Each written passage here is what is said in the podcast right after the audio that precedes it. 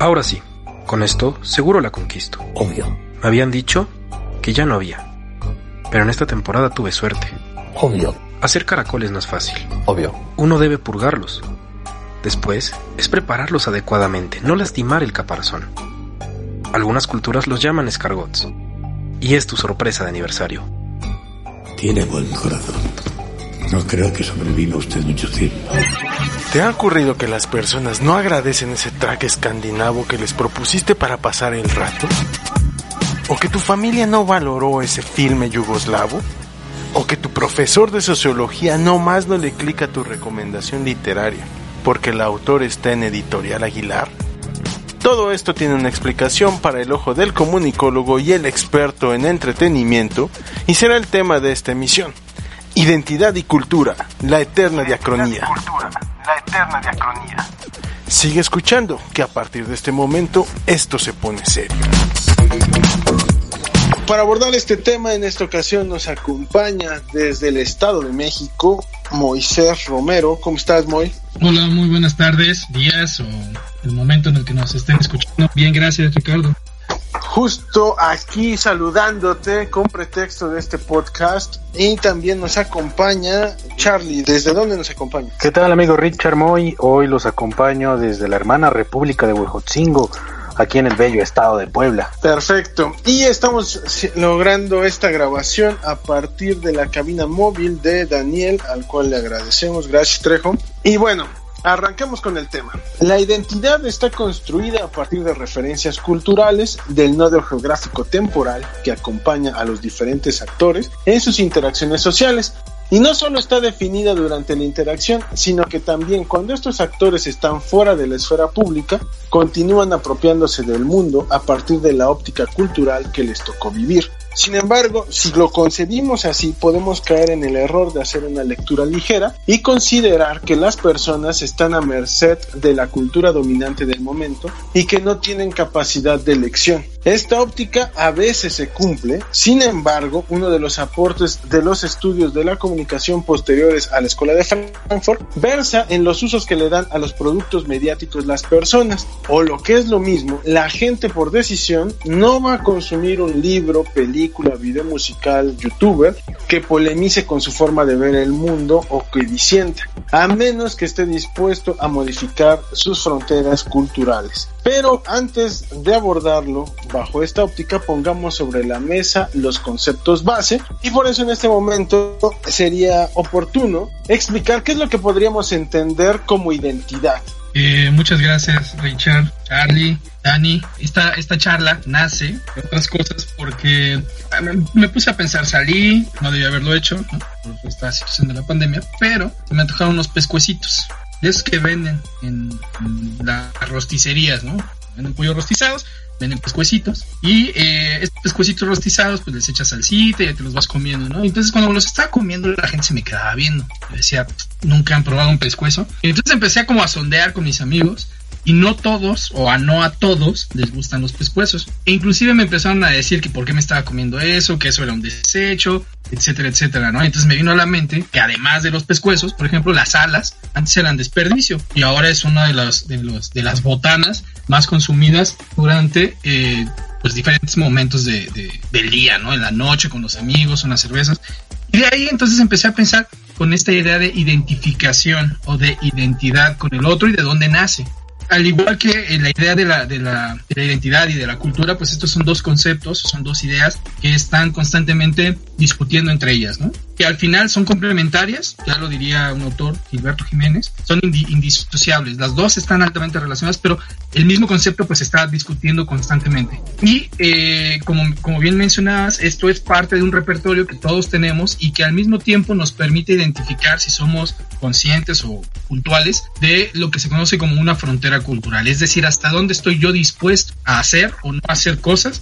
Y entonces, en ese sentido, ¿qué tanto puedo yo eh, invitarme a conocer otras cosas. Y aquí viene eh, a, colación otro, otro tema interesante, otra idea interesante a discutir, que es el etnocentrismo. Es decir, el, etnocentrismo lo que hace es definir una serie de parámetros o elementos de significación, elementos simbólicos, elementos culturales, que se determinan en función de qué, o más bien, que ayudan a determinar qué sería lo aceptable, lo bueno, lo correcto para una persona. Desafortunadamente la cuestión del etnocentrismo limita o genera eh, brechas culturales hacia los otros. Lo que es bueno es básicamente lo europeo, ¿no? Todo lo que tiene que ver con lo sajón o lo europeo es lo que nosotros vamos a identificar como lo asequible, lo correcto, lo bueno. Y todo lo que está fuera de esta cultura occidental, pues lo vamos a rechazar. Entonces tenemos, por ejemplo, gente que come perro en China y no come eh, res en, en India, por ejemplo. Nosotros amamos al perro, amamos a la res, pero de otra forma en ese sentido, que nos empieza, aquí es donde empieza la, la, la, la, pared o la brecha de lo que vamos a llamar identidad y de lo que vamos a llamar eh, cultura. Estos dos conceptos nosotros los, los, tendríamos que empezar a relacionar. Cuando hablamos de identidad, la identidad siempre va a estar relacionada con fragmentos simbólicos de lo que llamamos cultura. Y la cultura siempre va a estar ligada en la, bueno, la mayoría de los casos la cultura va a estar ligado o ligada a referentes materiales. Es decir, nosotros vamos a adorar o vamos a determinar que algo es bueno o malo en función de un, elemento material del cual se van a extraer elementos simbólicos que, es, que son lo que nosotros vamos a estar consumiendo. Y estas fronteras de identidad son los que nos van a ayudar a distinguirnos entre el yo y los otros. Entonces, en ese sentido, eh, vamos a estar siempre, vamos a estar constantemente en una lucha intersubjetiva con los demás sujetos. Y todo lo que vamos a llamar o que vamos a lograr interiorizar de esa cultura externa va a ser lo que vamos o va a ser lo que nos va a ayudar a construir nuestra identidad, que nos va a hacer distintivos o nos va a ayudar a contrastar con otros actores o, personas. Cada vez que ustedes, cada vez que nosotros tenemos cierta preferencia por un elemento cultural, por una película, por una canción, por un tipo de comida, eso nos va a ayudar a determinar con quién podemos relacionarnos o no. Estos son lo que Hertz llamaría pautas de significados. Entonces, cada vez que esto sucede, vamos a empezar a construir algo que se conoce como esta telaraña de significados.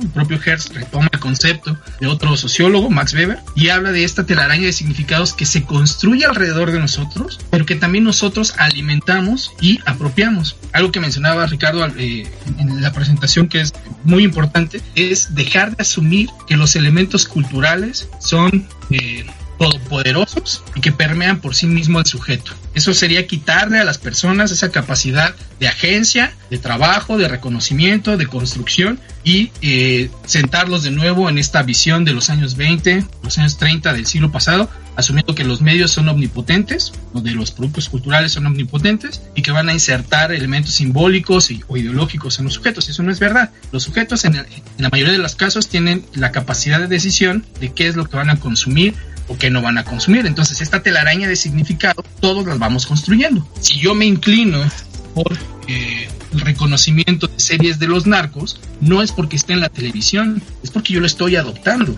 Puede estar en la televisión y yo decido si lo veo o no.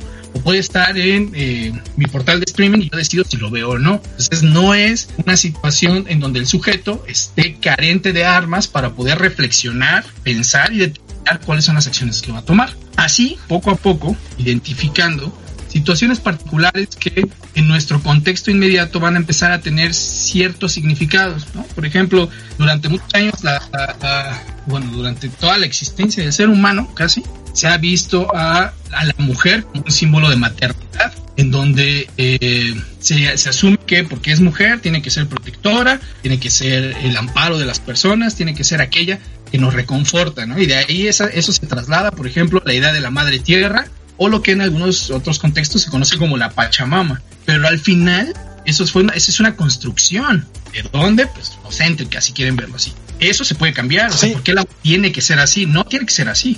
No necesariamente. Justo porque estamos hablando entonces que esta construcción de la identidad, y sería importante también irlo puntualizando, la identidad al final en un niño cuando va creciendo o en una niña cuando va creciendo va a ser moldeada eh, de una forma consciente o inconsciente por sus primeros círculos de influencia, ¿no? que en este caso vendría siendo ¿no? las familias, ¿no? a uno de los integrantes de la familia, que conciben entonces a su cultura o a su identidad como un rasgo que le va a favorecer para desenvolverse con el entorno y por lo tanto lo ven como un elemento que debe de hacerse, de transmitirse por medio del aprendizaje. Es decir, y esto es algo muy, suena como muy abstracto, pero es muy común. El niño, ¿no? Que recibe por parte de su hermano mayor eh, la música, ¿no? Esta introducción a la música, ¿no? O lo que nosotros a veces también desde nuestra parte más cercana, te toca cuidar a un niño y quizá le colocas, ¿no? Un proveedor de video para que vea alguna música, alguna película comercial de un estudio comandado por un ratón y con eso, ¿no? Eh, eh, encuentras estas uniones, ¿no? Sobre diferentes actores como lo que acabas de mencionar, porque lo que es curioso es que justo ese símbolo de, de la mujer, ¿no?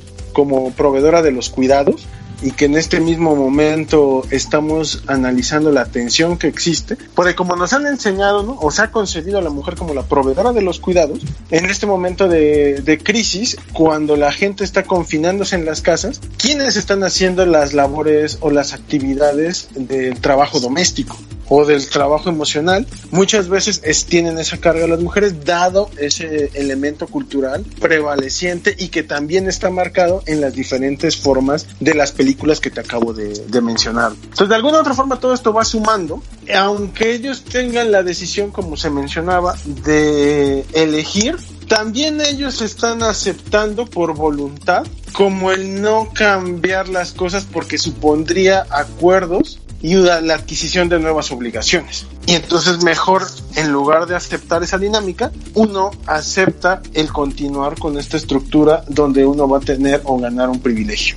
Sí, creo que una de las cosas que, a, lo largo del tiempo vamos viendo es que en realidad ahí está, ahí, o ahí es justo eso que tú estás diciendo en decidir si mantengo o no mantengo es la capacidad agencial del sujeto. El sujeto ya se dio cuenta la persona, yo, ya me di cuenta que quienes hacen las labores en casa son las mujeres y entonces digo, así está bien. O decido participar porque no se me van a caer las manos, ¿no? Si de repente me pongo a trapear, si tiendo mi cama, si hago la limpieza, si barro, si limpio, si, si lavo los trastes. O sea, en realidad me parece que ahí es donde está la esencia de la discusión sobre la cultura y la identidad que, al principio se decía que la cultura eran patrones de conducta, pero no son patrones de conducta necesariamente, son eh, eh, los autores lo, manejan como patrones de eh, patrones simbólicos. Entonces el elemento simbólico de que la mujer es la que tiene que hacer las cosas en la casa es la, el que se tiene que romper. El, propio, el propio Jiménez dice precisamente esto, ¿no? que la cultura, el elemento cultural que yo voy a apropiar, interiorizar y luego reproducir, que si bien sí estuvo estática de cierta forma, digamos, en este, específicamente en este tema, ¿no? estuvo estática durante dos mil años más, ahora es un momento ideal para empezar a romper esa lógica, ¿no? Y entonces tenemos precisamente los movimientos feministas que, eh, y, el reconocimiento por parte de los hombres también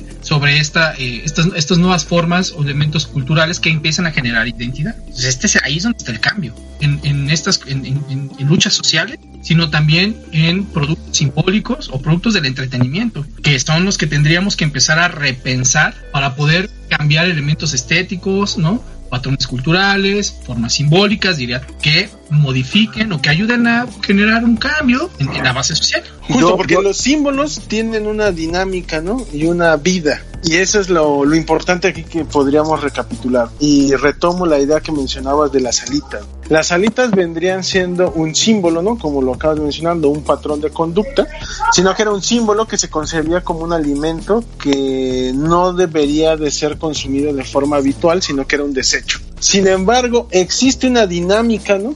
En este caso en la industria de los servicios de alimentos en lugares, que empiezan a colocar por medio de una narrativa de lo espectacular a las alitas y las alitas entonces cambian simbólicamente su patrón o el patrón simbólico es modificado y entonces de repente hay una serie de estructuras sociales que transforman eh, la forma de hacerlas, desde cómo prepararlas, desde cuánto van a costar y desde la misma elección del sujeto, que ahora ya no la va a ver con rechazo, De hecho es muy curioso cuando a veces eh, tiene una oportunidad de salir con, con grupos de diferentes edades, porque sí he observado, ¿no? Que de 35 para abajo, ¿no? Como que la gente no tiene problema en consumir alitas como una botana. Sin embargo, con personas de 40 para arriba he visto que les cuesta mucho, porque ellos al final vienen de esta estructura donde su círculo de influencia o de formación les decían, no, es que estas alitas, vete por un kilo de alitas porque le vamos a preparar al perro su comida, ¿no? Y entonces a ellos les cuesta mucho cambiar ese patrón simbólico, porque digamos que en la parte en la que se construyeron como seres y sujetos culturales, eso fue aprendido. Sin embargo, no quiere decir que no lo puedan desaprender. Por lo tanto, habría que entender el concepto de esta analogía de, de la idea de las alitas, porque no solamente se pueden cambiar un producto alimenticio, como en este momento estamos hablando, sino que se podrían cambiar conductas, o no conductas, sino más bien concepciones sobre el otro. Es ahí donde entra la, la, el concepto que me gusta mucho de la frontera cultural. Cuando tú identificas la frontera cultural, entonces ya estás llegando al límite, y no en el sentido o en el sentido negativo o peyorativo, sino que ya, ya tienes la capacidad del reconocimiento del otro. O sea, la frontera cultural se convierte en esta forma de saber que el otro es diferente a mí, pero que nos permite interactuar con esa persona, ¿no? Por eso sí sé que la comunicación todo el tiempo es comunicación intercultural, hablando de relaciones culturales entre sujetos, que no significa que que, tengan que ser necesariamente iguales, pero que sí se pueden empezar a, a, a, utilizar para reflexionar o para comprenderse. Entonces, de ahí que se abre el panorama de formas simbólicas o de elementos culturales que cada uno puede empezar a consumir y ahí creo que puede ser un perfecto nicho para producción de nuevas formas simbólicas o de nuevos elementos culturales. Lo de las alitas es maravilloso porque, como dices, pasaron de ser a desperdicio de, de, del pollo a eh, un, un producto que ahora comercialmente es altamente reconocido por cierta clase etaria, ¿no? Estos grupos eh, divididos por edades que reconocen ciertas cosas. Y otro ejemplo de esto es, por ejemplo, TikTok. Es, esa es, a mí, yo, yo, yo veo la, la red social y digo, ay, guácala, no me interesa. ¿Por qué? Pues porque tengo ciertas referencias culturales que no me, no, no, no, no, me acercan a él, pero tengo sobrinos de 15, 16 años que les encanta y lo están usando todo el tiempo y me, remite a cuando surgió, por ejemplo, MySpace, ¿no? Que había gente que no lo quería usar, o el propio Instagram, que eh, hay gente, por ejemplo, de mi edad que dice, no, yo Instagram no le entro, solo Twitter, porque es una red social mucho más vieja. O hay gente que se quedó tal vez en MySpace. O la música, es, es otra cosa bien interesante no sé, creo que ustedes, creo que todos hemos eh, nos hemos acercado al fenómeno de, del stand-up. Sí, todos a los herederos de Polo Polo. Exactamente, Que, que, estaríamos hablando. Ese es, el, ese es lo que a eso quería llegar. Como hay una distinción entre la vieja comedia, voy a hablar específicamente de México, ¿no? Entre la vieja, porque el stand-up en Estados Unidos es mucho más viejo, pero en México eh, hay una, una guerra ahí entre los viejos comediantes tipo Polo Polo, tipo Jorge Falcón. Teo González, que cuentan chistes, a esta nueva forma de comedia, digamos, apropiada en México y que está siendo mucho más eh, asertiva con generaciones de menores de 40 que con los mayores de 40. Por las cuestiones temáticas, por las plataformas que utiliza, no sé. Pero esa, esa parte es la, la cuestión interesante de cómo a partir de esa identidad y de esa identidad forjada por la cultura, vamos a empezar a, a mostrar la diferencia con el otro, ¿no? Una característica del mundo moderno es la diferenciación. Todo el tiempo nos queremos diferenciar. Entonces la cultura, vamos a hablar de la alta cultura, un término inadecuado e incorrecto, porque cultura es cultura, no hay alta cultura o baja cultura, es solo cultura. Pero los que denominan alta cultura como los que consumen eh, teatro, los que consumen museos, ¿no? los que consumen ciertas formas de música, con los que no. Y entonces tú te empiezas a diferenciar y dices, ah, a mí no me gusta, por ejemplo, cierto La Rosa de Guadalupe porque guácala, ¿no? Es una forma cultural asquerosa, por decir teóricamente el asunto. Y entonces yo prefiero la casa de papel. Entonces te digo a ti que eres una mala persona, por no decir otra palabra, por ver La Rosa de Guadalupe y como no consumes la, la, casa de papel. Maravillosa. Entonces, son este de formas o, o, de cositas que de a poco empiezan a generar diferencia o empiezan, a generar cohesión. Y ahí es donde entra la cuestión de la cultura como un elemento de diferenciación, pero al mismo tiempo de cohesión ¿no? identitaria. Pero justo esta, esta permanencia de la diferenciación y de lograr la cohesión a partir de señalarla, podría ser como uno de los rasgos de la cultura dominante que más ha prevalecido y que de alguna u otra forma se va auto inmunemente o se va como autoprotegiendo. Pensemos ahora, ¿no? En la situación que estamos viviendo del confinamiento social y que de alguna u otra forma también exige cierta concepción de nuestras acciones cotidianas y que dañaban a lo mejor a la otra persona, pero que no lo veíamos. Piensen en cuestiones de higiene.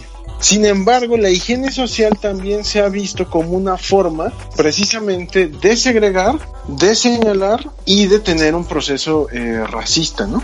Es lo que estábamos apenas, bueno, yo estaba leyendo apenas en Twitter estas discusiones que hay sobre la propuesta de regulación y de penalización a las personas que se les vea en la calle escupiendo, ¿no? Pero que al final el, el, el punto como racional que están manejando tiene que ver con la señalar de qué está bien y qué está mal y con y por ende posicionar a un grupo como mucho más culto, ¿no? Como mucho más sensato, como mucho mejor ciudadano, ¿no? Y señalar al otro como una inferioridad, ¿no? Ese es un rasgo como permanente de colonización. Entonces, ¿cómo se podría transformar eso? Porque incluso con lo que acabas de mencionar, hay también otro rasgo cultural que sigue ahí, ¿no? Que vendría siendo este, el de señalar al inferior y que lo podemos encontrar en los dos tipos de humores que acabas de describir. El de los comediantes, ¿no? Que hasta así se llamaba su programa televisivo, ¿no? Y ahora los estandoperos, ¿no? Que incluye incluso la estratificación social, ¿no? Estratificación. Es esta falsa idea de pensar que si una persona escupe en vía pública es por falta económica, ¿no? O una escasez de cultura y que, que, que una persona bien portada, digámoslo así, que no realiza este tipo de acciones, ¿no? Ajá, y no necesariamente tendría que tener esa carga, ¿no? La persona que, que, termina decidiendo hacerlo. Y que al final, insisto, en el rasgo, por ejemplo, de, de, los, de los comediantes, sigue ahí. O sea, el señalar a lo distinto y tomarlo a chiste al vulnerable y al inferior. Eso, por ejemplo, no se logró cambiar. Se, ca se cambió la modificación, o sea, la forma simbólica de cómo se dice el humor. Eso fue lo que transformó toda esta cultura y esta interacción entre las identidades. Pero en sí lo que viene siendo el humor el ADN como peyorativo no se logró cambiar. ¿Cómo se podría entonces a partir de eso desarrollar una estrategia que empezara a pegarle al contenido y para que dejara de ser más machista y ya dejara de ser este tan machista y tan este racista? Ah, caray. Pues tendría que ser con el entretenimiento y la comunicación alternativa, ¿no? Una convicción de iniciar a buscar como ese humor, no necesariamente mediante esta jerarquía, ¿no? Que nos han como pues planteado, ¿no? En todos los escenarios, porque al final muchas veces lo que se busca es el, el por así decirlo, el, el éxito comercial y se concibe también a las, a las mismas audiencias como buscadoras de este humor machista, ¿no? Pero sí, creo que tiene razón, pero también creo que sí está cambiando. O sea, una, una característica de las viejas formas de humor es que eran exacerbadamente misóginas, ¿no? Y, y enfocadas siempre a denigrar específicamente a las clases bajas. Pero me parece que ahora hay el hecho de que es el panorama, hablando específicamente de la comedia, ¿no? eh, se haya abierto un poco más, han empezado a incorporarse personas que hacen comedia desde la clase baja y empiezan como a mostrar y, atacar al otro, ¿no? At atacar al otro de arriba, hacer mofa del de arriba. Y las mujeres también están entrando y están convirtiéndose en, en estas punta de lanza en donde empiezan a, a, a, a, ubicar a la mujer ya no como la, la, el objeto del cual se hacía eh, burla para convertirse en aquellas que están burlándose del que tradicionalmente otrora no se hacía burla, ¿no? Que era el hombre. El macho no se le tocaba y ahora se está convirtiendo también en una, en, un, en, un, en, un, en una referencia humorística. O sea, no, no digo que está bien o mal, simplemente creo que ahora esta, eh, sí está cambiando hacia dónde se está dirigiendo. Y ahí, digo, habría que cuestionar otro tipo de cosas, ¿no? Que también tiene que ver con la idea de la, los elementos culturales y de la discusión de lo políticamente correcto y todo esto, que ya sería meternos en otro rollo. Pero, pero también está interesante ver cómo esto poco a poco va cambiando y pasamos de la, de la del propio veto de, de, los sujetos para no tocar ciertos temas a retomarlos y decir, bueno, momento, aquí no está pasando, eh, no pasa algo malo, y, y, también preguntarse hasta dónde puede llegar la comedia, por ejemplo. Pero es porque la cultura también, por eso es la concepción, ¿no? De, de, que la cultura puede ser un territorio simbólico y por lo tanto va a tener una delimitación. Hasta aquí estoy dispuesto a llevar la crítica a las masculinidades, por ejemplo, y ya de aquí para allá no, y que tiene que ver con estas fronteras, ¿no? que nosotros hemos ido como adaptando. Aunque es curioso porque estas fronteras siempre los individuos van a tener como el límite, ¿no? O sea, este es mi lo que Marta Rizzo, ¿no? Le concibe, ¿no? Como esta forma de donde va a estar esta mezcla cultural, ¿no? Es el concepto donde, a ver, de aquí a acá voy a dejar que haya una contaminación cultural, ¿no? O sea, tengo mi barrera, pero voy a aceptar las críticas a lo que pienso hasta aquí y entonces en esa zona de contaminación cultural se puede dar el cambio, que es un poco lo que estás colocando. La comedia, ¿no? En los stand-ups está manifestando ya un diálogo, ¿no? Entre la forma de concebirnos a nosotros, pero también esta misma cultura que tenemos como territorio simbólico nos ha delimitado donde, hasta dónde sí y hasta dónde no. Por eso es que cuando incluso el mexicano todavía, o a nosotros nos llegan a mencionar que en conceptos de inclusión que estamos siendo racistas o, o discriminando, nos cuesta aceptar esa crítica porque tenemos como que un límite, ¿no? O sea, no soy mala persona, ¿no? Si yo no hago esto pensando, ¿no? En no estoy cayendo en esa dinámica y cuando te lo señalan hay ese territorio ahí pues que mezcla ¿no? lo, lo simbólico que podríamos entender insisto desde concepciones de inclusión o hasta concepciones incluso de la discusión de lo que vendría siendo ser eh, hombre. Sobre todo por ejemplo la concepción o esta noción de la masculinidad eh, me parece que es una de las o la masculinidad hegemónica que nos cuesta no lo que hablábamos. Pues pareciera intrínseco no y forzoso que un o sea que debemos de defender nuestras identidades porque si perdemos la identidad también parecería que estamos perdiendo algo más, no solamente la identidad, sino el sentido de la vida. Pero es que ahí, ahí por ejemplo, creo que tendríamos que aclarar un punto, ¿no? En realidad nunca pierdes identidad, porque la identidad no es una relación eh, necesariamente recíproca con el otro, o sea, directa, sino la identidad es un diálogo que tú construyes hacia ti, hacia lo, hacia lo que tú interiorizas. Entonces, es como hablar, por ejemplo, de elementos ideológicos o, de la ideología. ¿no? Hay, muchos autores que dicen que hay un bloque ideológico y, jamás sales de ese bloque ideológico y hay autores que en realidad dicen no, hay esferas ideológicas. Entonces no está mal que tú tengas eh, diferentes construcciones ideológicas y que las apoyes, ¿no? Que puede ser, por ejemplo, una persona que es católica pero que apoya el aborto. Entonces tienes estás dentro de la esfera ideológica eh, religiosa, pero también estás apoyando la, la, otra parte y no es que necesariamente o no está mal que sean diferentes. Entonces, en ese sentido, el elemento ideológico lo vamos a trasladar a formas culturales o elementos culturales, porque al final todos los elementos culturales son una, una, un, un, canal o un vehículo para eh, cuestiones ideológicas, ¿no? Entonces, en ese sentido, cuando hablamos de, elementos culturales, no está mal que, tú cambies o que, o que estés en constante negociación con la identidad y que la construyas todos los días. Entonces, ahí nunca vamos a hablar de que no hay identidad, sino al contrario, que la identidad está constantemente evolucionando. De hecho, hay, un autor, Stuart Hall, eh, de, creo que en algún momento lo van a revisar, los estudios culturales en, en Inglaterra, la escuela de Birmingham, que en realidad dice que la identidad que tú construyes con el otro no es lo que tienes igual a él, sino lo que tienes de diferencia. O sea, la identidad se construye a partir de que los dos tengamos la misma diferencia. Entonces, esa es otra forma de, ver la identidad a partir de cómo la cultura genera estas, estas demarcaciones y como yo no entro en esa demarcación y tú no entras en esa demarcación, entonces somos idénticos o tenemos elementos identitarios similares. Es otra forma de ver cómo se construye la cultura. Entonces, ahí, por ejemplo, cuando, cuando hablas de la de, de, de, de, cómo se, se, está cambiando la idea de la masculinidad, me parece que es maravilloso que las personas se den cuenta que es necesario cambiarlo y que en realidad no te quedas o no eres, no hay, no hay personas sin identidad, así como no hay personas sin cultura. Eso es, es algo que, que habría que plantear.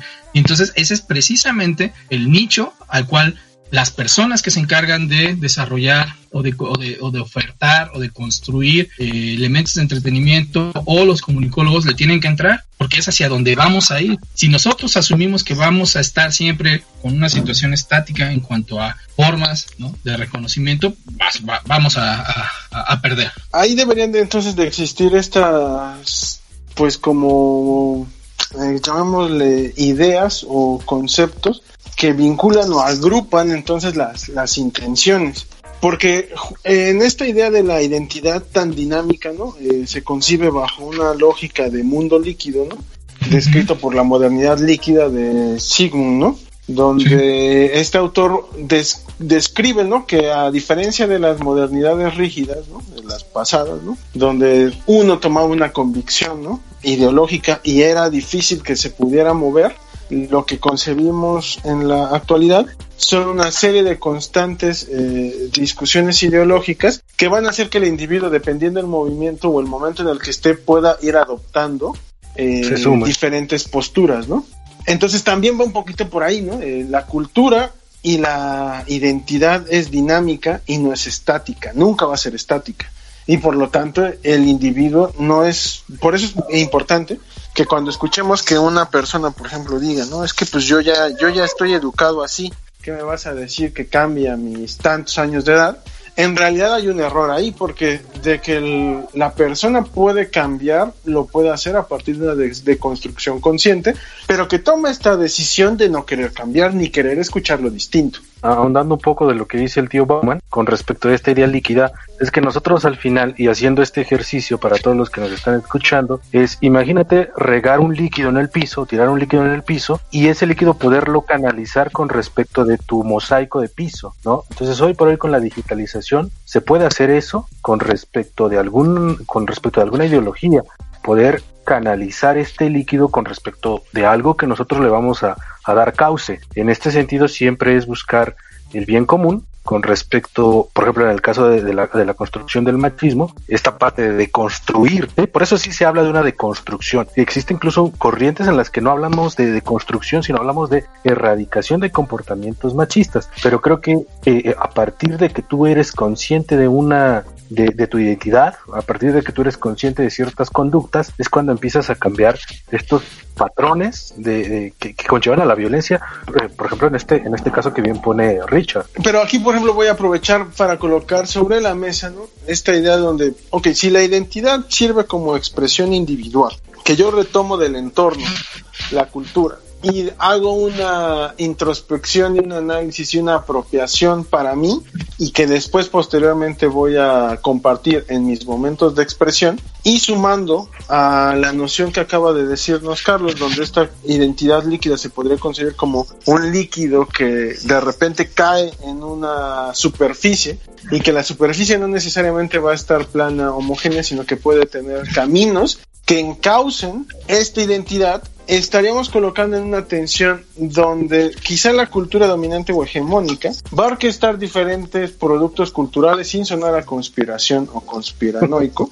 para cambiar y transformar concepciones del otro o de la vida. Piensen en esta idea, ¿no? Donde de repente los videos musicales eh, empiezan a tomar como punto de partida la diversión eh, juvenil adolescente y en todas estas narrativas de diversión de juventudes hay ciertas constantes, ¿no? Que tienen que ver con narrativas eh, que podrían categorizarse, ¿no? Como bacanales, ¿no? Es decir, cierto tipo de iluminación, cierto tipo de movimiento, cierto tipo de consumo que existen en estos videos y reforzados con una narrativa de celebridades y de letras que van a estar hablando sobre concepciones del otro. Y entonces una cultura que no necesariamente tenía tan normalizado el consumo del alcohol, poco a poco va a empezar a normalizarlo. Entonces aquí entra en una tensión lo que estábamos planteando al inicio. Realmente el individuo y en las identidades siempre es consciente de hacia dónde lo están encauzando o pueden existir una combinación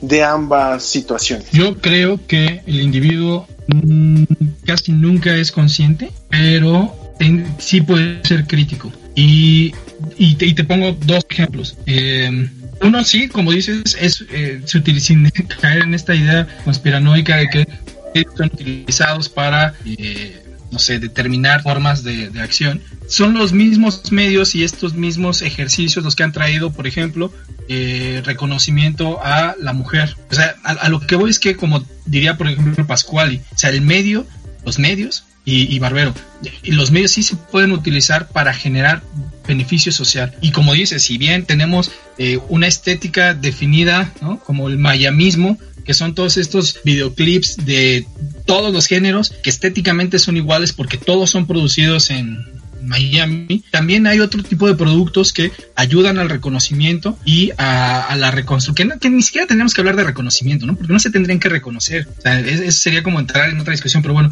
al final lo que te permite es conocer y saber que no todo es ese tipo de música, que no todo son estas películas, que no todo es Disney, que no todo es Pixar y que también eso rompe con, con la con, la, con, las concepciones comerciales de la música, del cine, del teatro, de la comedia, y me viene a la mente un, un comercial que fue muy criticado hace como 4 o 5 años de Coca-Cola. Es, es maravilloso porque Coca-Cola todo el tiempo está siendo criticado por su excelente producción, porque al final son buenas producciones, pero el contenido es el que te deja cosas eh, para discutir. Es, es una de estas campañas de, que se hacen en diciembre de, de Coca-Cola, en donde un grupo de, de white sicans, vamos a llamarlos así, van a una zona indígena de Oaxaca y les llevan la Navidad. Reparten botellas llenas de, eh, de diabetes. Entonces, este, llegan y les ponen un árbol de Navidad y lo adornan todo con tapitas de Coca-Cola y entonces la comunidad ya es feliz porque tiene Coca-Cola y tiene la Navidad, la Navidad del Whitezican. Y entonces la crítica que hacen, que después se utilizó ese mismo comercial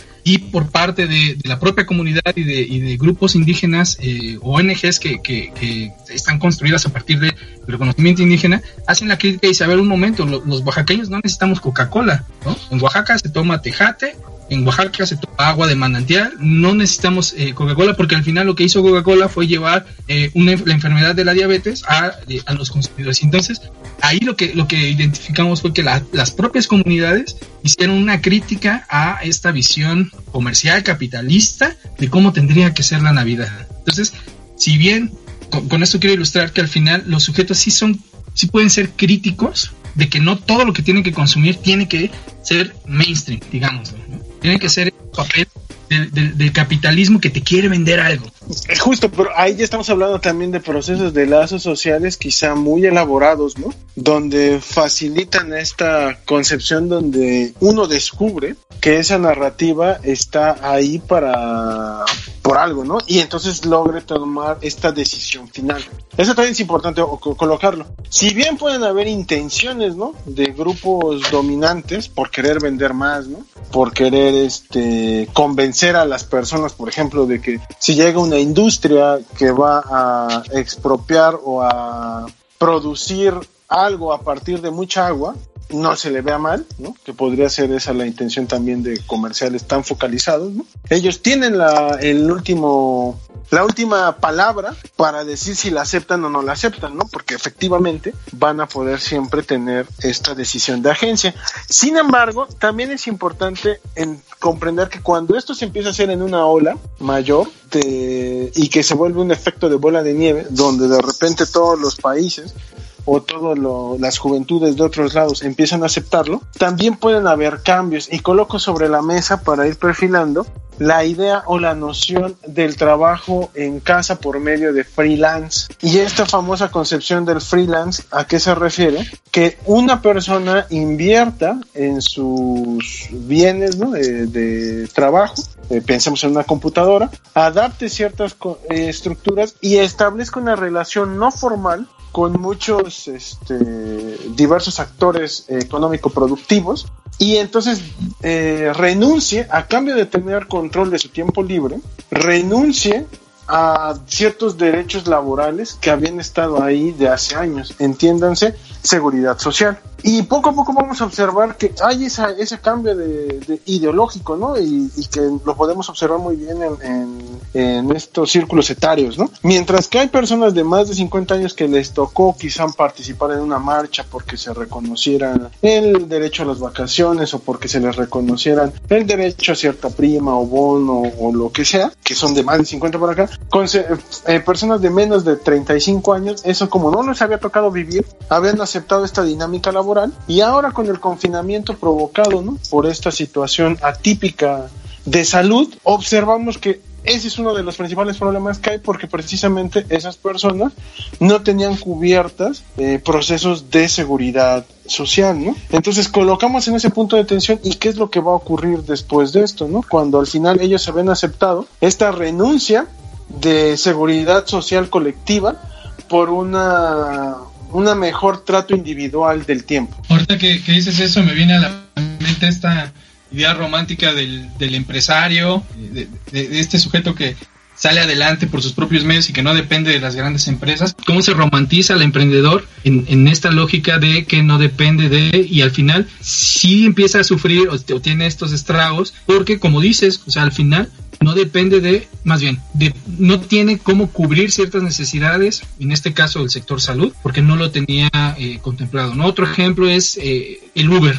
El Uber al final es trabajo a destajo ¿no? Lo, que, lo mismo que hacen las maquiladoras con las personas en situaciones eh, precarias, en donde les pagan por cada botón que logran poner a una prenda o por cada costura que hace. Es, el Uber es exactamente igual, o trabajar en un Uber es exactamente igual. Y eh, se vuelve una situación romántica de tú eres un empresario, tú eres un emprendedor, no dependas de nadie más. Y ahí, eh, ahí está la consecuencia hoy día, ¿no? Hay, hay países, me parece que es en Colombia, en donde expulsaron a Uber, a la empresa Uber precisamente porque eh, no presentaba, no, te, no, daba seguridad social a los empleados, ¿no? De hecho, en realidad, si somos conscientes, Uber no te da la seguridad que te dice vender, que te dice dar, ¿no? Te da cierto estatus o intenta, o eso es lo que te vende, eh, porque la diferencia entre un taxi y un Uber es mínima, o sea, ya no hay seguridad, no hay confort y ahora lo, lo que te vende es la, la, la, la, idea, la falsa idea de un estatus porque usas Uber y no usas taxi. Pero es una, para que eso suceda,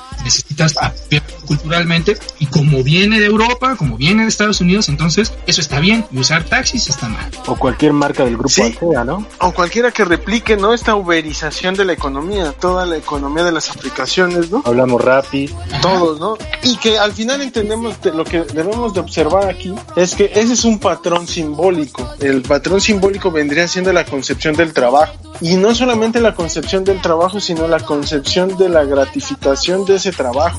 Que mientras antes, insisto, existían, personas que exigían derechos laborales, ahora hay personas que estaban aceptando transformar esos derechos por prebendas simbólicas de estatus, como lo acabas de descubrir, de describir, y entonces, ¿cuáles podrían ser estas posibilidades donde la comunicación y el entretenimiento puedan favorecer en la construcción de puntos de reunión colectivas que intenten hacernos más conscientes y más empáticos?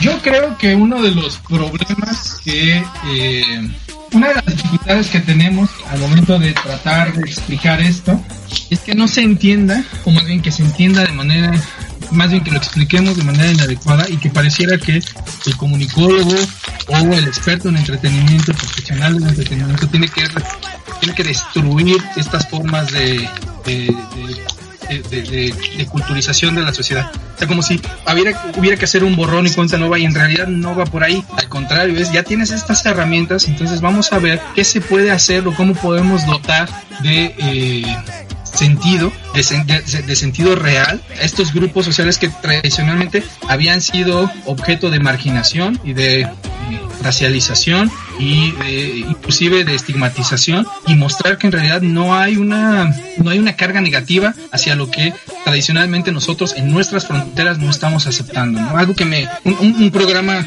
anglo que me, que llamaba mucho la atención era este de comidas bizarras que si bien no profundizaba mucho en el sentido simbólico de ciertas comidas por ejemplo sí ayudaba a tratar de romper estos mitos que se tienen sobre qué se puede comer y qué no se puede comer no sé, las criadillas, por ejemplo, no mucha gente le entra, ¿no? El, hígado, pero nos vamos a ciertas eh, unidades o grupos en donde no se desperdicia absolutamente nada de un animal. Todo se utiliza. A, lo que voy es que el, comunicólogo y el experto en entretenimiento tiene que identificar un área de oportunidad que le permita mostrar la totalidad de la expresión cultural que tiene y no fetichizarla. Porque eso es como el, principal problema que encuentro con la cultura mainstream. Lo que hace es fetichizar las formas simbólicas y entonces todo se vuelve algo eh, clasista, que si lo consumes te hace mejor persona, no te hace mejor persona. O sea, que tú te tomas te tomes una cerveza artesanal no, no te hace una persona más culta, no te hace una persona que sepas más de cerveza, simplemente determina que te gusta la, cerveza artesanal. No tiene algo de malo o algo de bueno, simplemente estás mostrando la realidad, estás ayudando a la gente a romper su frontera cultural y a conocer otros elementos identitarios que si bien puedes adoptar o no, el hecho de que los conozcas ya te, eh, ya te amplió la perspectiva. Entonces la, la, la situación no es romper, no es satanizar, no es estigmatizar, sino más bien mostrar hasta dónde puedes llegar.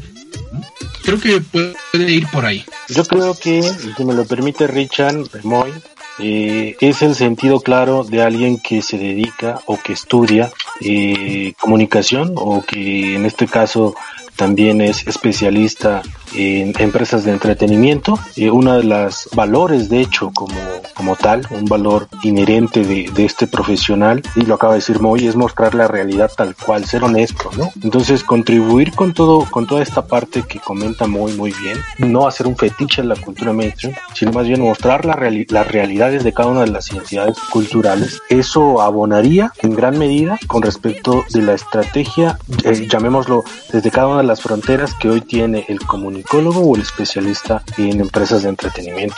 También quisiera retomarlo como con esta misma idea, que hay muchos campos donde se puede hacer ese ejercicio, donde de visibilizar la totalidad, ¿no? Que, que lo acabas de mencionar. No porque, no porque no tenga los reflectores es mejor, sino porque al final sí es una expresión muy válida que merece un diálogo con el usuario, ¿no? Con la persona. Que también como lo acabas de mencionar, no necesariamente porque hagas una propuesta de narrativa totalmente alternativa, quiere decir que las personas lo vayan a aceptar, porque ellos van a tener este diálogo ¿no? y esta decisión final, pero me parece que lo importante sería intentar visibilizar la totalidad de todos los campos del entretenimiento y la comunicación, y con eso voy a colocar un ejemplo nada más, eh, me gustaría retomar, de por ejemplo lo que hizo Diplo, ¿no?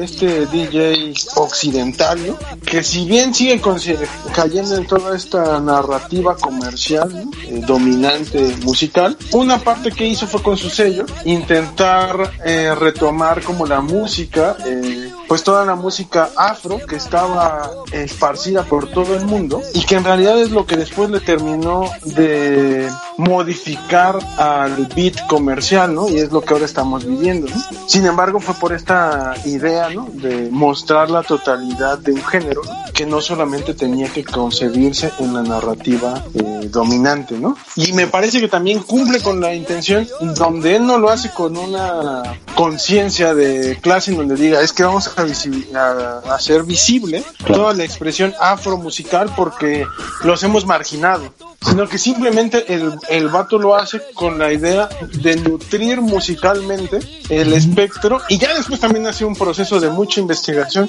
y también mucha investigación que podría ser discutible o no, pero lo que también es importante es que al menos coloca el dedo en la idea de visibilizar todos aquellos géneros que no habían sido tan escuchados. Precisamente es un gran ejemplo de el deber de precisamente mostrar la realidad y no hacer esta parte de bajo mi propia conveniencia, aunque no hablaría mucho del tema porque sé que quien nos está grabando el día de hoy es fanático de Biplo y nos puede cortar la grabación.